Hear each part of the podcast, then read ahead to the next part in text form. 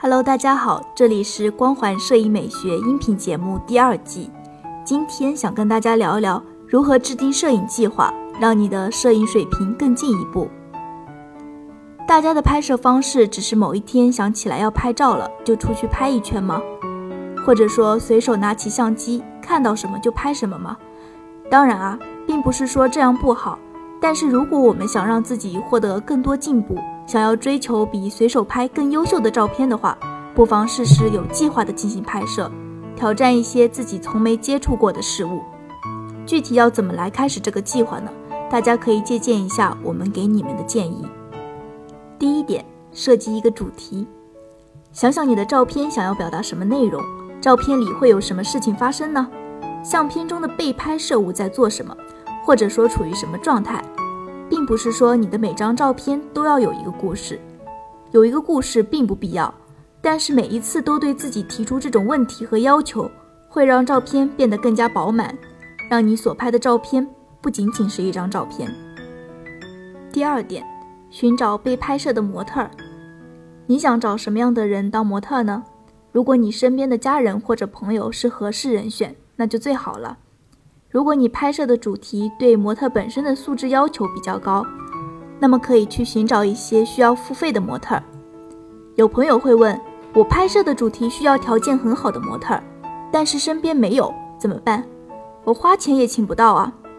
那么我想说，既然没有合适的模特，那就不要走死胡同，我们跳出来换一个符合实际情况的拍摄主题去执行。为什么我要打这个比方呢？因为我经常发现有朋友抱怨拍不出好的照片，是因为没有好看的妹子、好看的景色。那其实这些都是借口。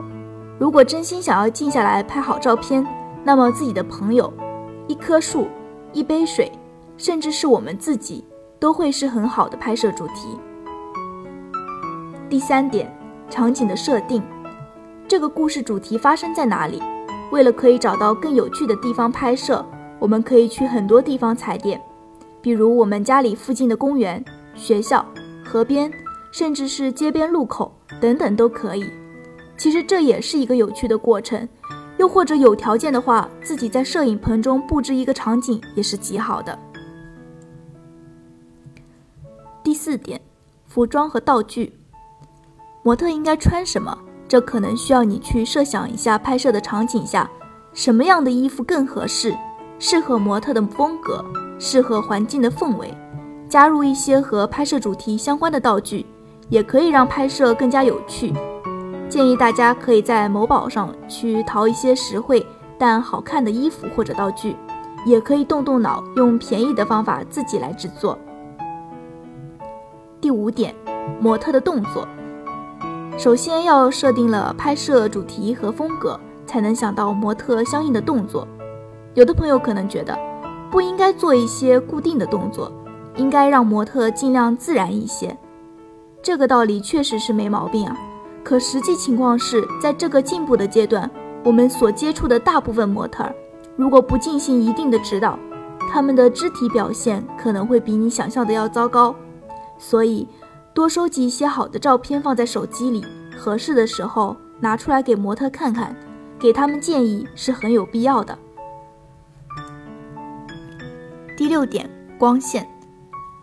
说到光线，大家先想到的是各种闪光灯、摄影灯。打灯在拍摄中算是很棘手的事情，而且价格相对的贵。所以摄影师建议，最初还是从自然光开始。最适合的时间是日出，不到正午的时间，还有傍晚夕阳西下的时候，光线会比较柔和。最好挑选多云或者阴天的日子。如果阳光太猛烈的话，很容易发生悲剧，因为这时候的光线太硬了，会造成吓人的阴影，而且因为暴晒，大家的状态也会很差。最后再总结一下，说了那么多，那么摄影计划到底怎么开始进行呢？那么就从我上面说的六点开始规划吧。拿起纸笔或者打开 Word，把你能想到的都按照条理顺序规划出来。另外，拍照嘛，要是一开始拍的不顺利或者不理想，都是没关系的。这个阶段经验和时间一样宝贵。如果你想要查看这期语音的文字版，可以关注“光环摄影美学”公众号。那今天的节目就到这里了，我们下期再见。